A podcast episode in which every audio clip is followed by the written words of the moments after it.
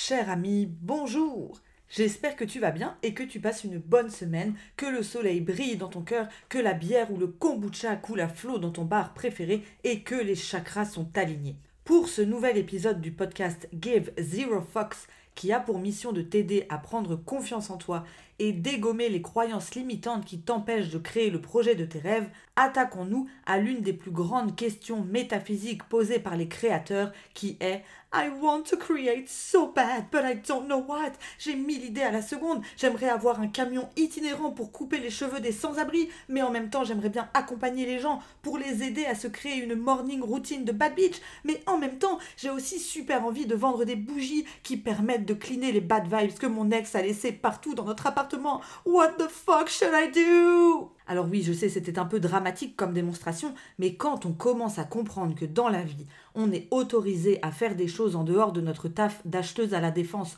ou du domaine dans lequel on a fait nos études et qu'on commence à ouvrir la boîte de Pandore de la création, ça peut un peu donner l'impression qu'on se fait engloutir par un océan de possibilités qui finalement te donne plus le mal de mer que la sensation jouissive de liberté que tu avais initialement en tête.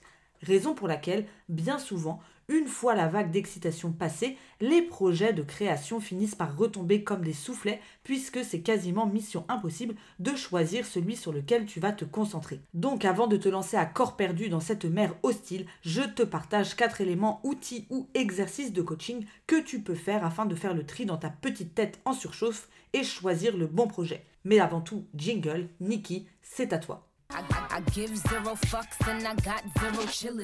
Si tu es bloqué entre tes 12 000 idées de projet, la première question à te poser, c'est de savoir dans quelle intention tu veux créer.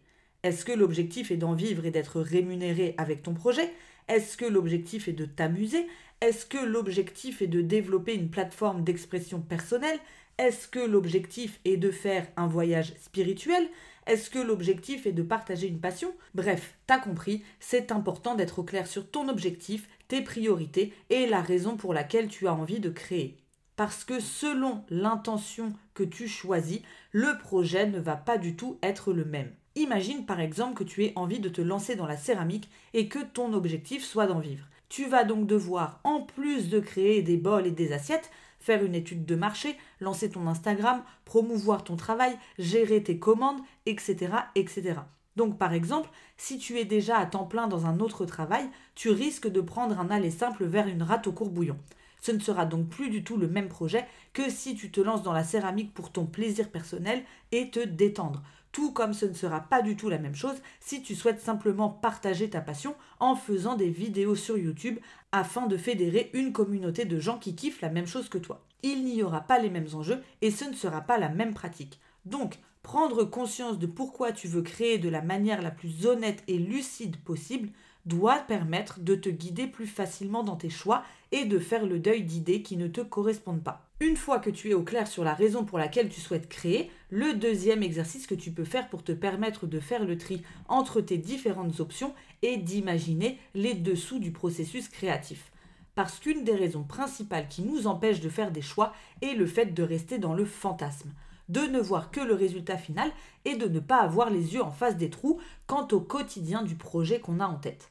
Par exemple, imaginons qu'une de tes idées soit de te lancer dans la musique.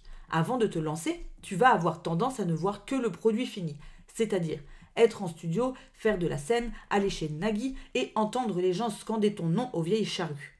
Mais clairement, comment on fait pour en arriver là? C'est quoi la réalité derrière le produit? En quoi consiste tout le travail de l'ombre qui va te permettre d'arriver à ce résultat? Ce que je te conseille de faire, c'est de prendre ton petit papier et ton petit crayon et de noter toutes les étapes par lesquelles il faut passer pour arriver à ta vision du projet final. Si je fais l'exercice, je vais me dire ah bah déjà, il faut sûrement créer son premier album pour pouvoir faire la tournée des stades. Ok, mais du coup, comment on fait pour créer son premier album?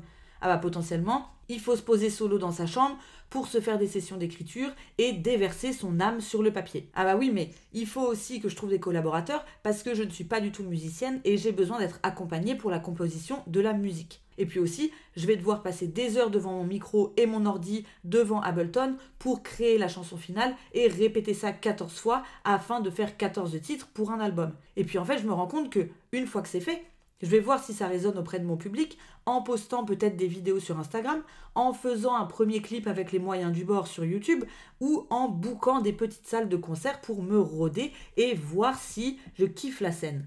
Bref, tout ceci est tout à fait hypothétique puisque je ne connais rien au monde de la musique, mais ça nous permet de nous poser la question à 3 millions d'euros qui est, sans garantie de résultat, as-tu envie d'investir dans le processus créatif et dans le quotidien que requiert ton projet ou est-ce que ça te déprime d'avance? Si en dépeignant ce quotidien, tu te rends compte que ça te donne envie d'aller t'enterrer sous un arbre, alors thank you, next. Parce qu'on ne peut pas avoir le projet fini sans le processus de création qui va avec. Je sais, c'est chiant, mais ça vient ensemble. Et ça, il faut vraiment l'avoir en tête parce que si tu n'es intéressé que par le résultat final, il est fort probable que tu finisses par avoir envie d'abandonner à la première contrariété. Donc ce qu'on veut, c'est certes que le produit final t'excite, mais que le processus créatif t'excite tout autant. Le troisième outil que tu peux utiliser pour faire le tri entre tes 1512 idées, c'est ton échelle de valeur. Je sais que tu n'en peux plus de cet outil dont je te rebats les oreilles depuis 12 podcasts et que tu aimerais parfois que je te ponde des nouveautés sexy, mais comprendre tes besoins fondamentaux est la base de tout travail de connaissance et de confiance en soi. Si tu ne te connais pas et que tu ne fais pas un audit hyper honnête de ce qui te fait kiffer dans la vie et de ce dont tu n'en as rien à foutre, tes chances de choisir un projet qui te correspond vont être compromises. Si ça t'intéresse, je te fais faire l'exercice pas à pas dans ma masterclass Comment retrouver le mojo quand t'arrives pas à passer à l'action pour créer le projet de tes rêves? Le lien pour t'inscrire est dans la barre d'infos et n'attend que toi. Et cette masterclass est disponible à la demande, donc si tu veux la faire dans 5 minutes, c'est tout à fait possible. Ceci étant dit, Définir quels sont tes moteurs d'énergie et tes motivations profondes va agir comme une boussole pour dégager les projets qui ne te correspondent pas. Parce qu'une fois que tu sais que les choses qui te nourrissent le plus sont par exemple la sécurité, le calme, la stabilité et l'apprentissage, tout de suite, c'est assez évident de comprendre que ton projet de devenir saltimbanque itinérant n'est pas forcément compatible avec ta personnalité, tes aspirations et tes besoins. Lorsqu'on est créateur de projet, on est la source numéro un d'énergie utilisée pour faire sortir de terre ce projet et le développer. Donc, si pas d'énergie, pas de projet. C'est pour ça que c'est à ton projet de s'adapter à toi et pas à toi de t'adapter à lui. Et ça, tu ne peux le faire que si tu es au point sur tes besoins fondamentaux, tes valeurs hautes et tes valeurs basses. So get the fuck out of Spotify et va faire la masterclass. Comme ça, une fois que tu as ton échelle de valeur, tu peux passer à ce qu'on appelle les solutions adaptatives. C'est un outil que j'ai développé et qui est disponible en entier dans mon programme Get Your Shit Together, mais pour te la faire courte, c'est un exercice qui consiste à adapter les stratégies de développement de ton projet à ta personnalité pour t'assurer que ça te correspond bien. En gros, si tu veux écrire ton roman et que tu as une valeur partage qui est très très forte, une solution adaptative consisterait par exemple à écrire en groupe pour nourrir ta valeur et te motiver au lieu de nourrir ta valeur solitude en écrivant toute seule sur ton canapé.